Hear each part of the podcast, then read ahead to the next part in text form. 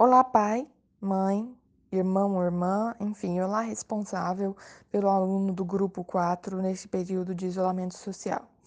Esse episódio do Didaticast de hoje é para te orientar sobre a última aula enviada à sua criança. Vamos lá.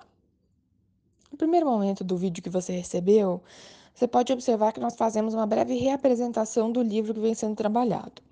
Após isso, uma atividade é proposta. E ela é bem simples. Então, no momento em que você se dedica a desenvolver as atividades com a sua criança, separe uma folha de sulfite e o estojo dela. Oriente para que ela dobre a folha ao meio e novamente ao meio. Assim, a folha estará dividida em quatro partes. Diga à sua criança que no vídeo ela ouviu uma história e pergunte o que ela se lembra dessa história. As partes que ela gostou mais para que ela desenhe cada parte em cada uma das quatro divisões da folha.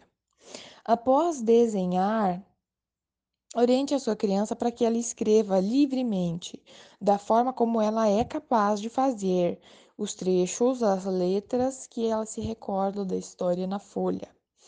Permita também que a sua criança recorra ao caderno, aos materiais que ela já tem sobre esse livro.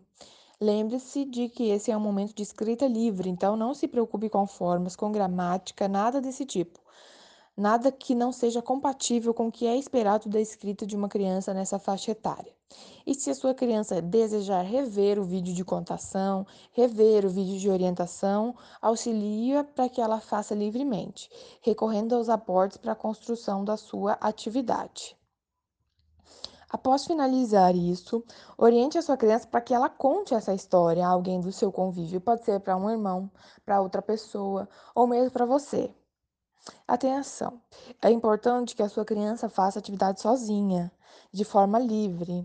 Cabe a você orientá-la sobre o que ela deve fazer e permitir que ela execute a sua atividade de forma independente para que ela possa alcançar os objetivos de atividade de aprendizagem propostos para essa atividade como, por exemplo, produzir textos escritos, desenvolver capacidades motoras para o uso da escrita, que ela exercitará quando escrever livremente, e desenvolver a oralidade, que ela fará quando contar a história a alguém, certo? Depois de concluída essa atividade, nós pedimos que você, responsável, fotografe ou digitalize de alguma forma e encaminhe até nós por meio do nosso canal de comunicação. Por hoje é isso e até mais.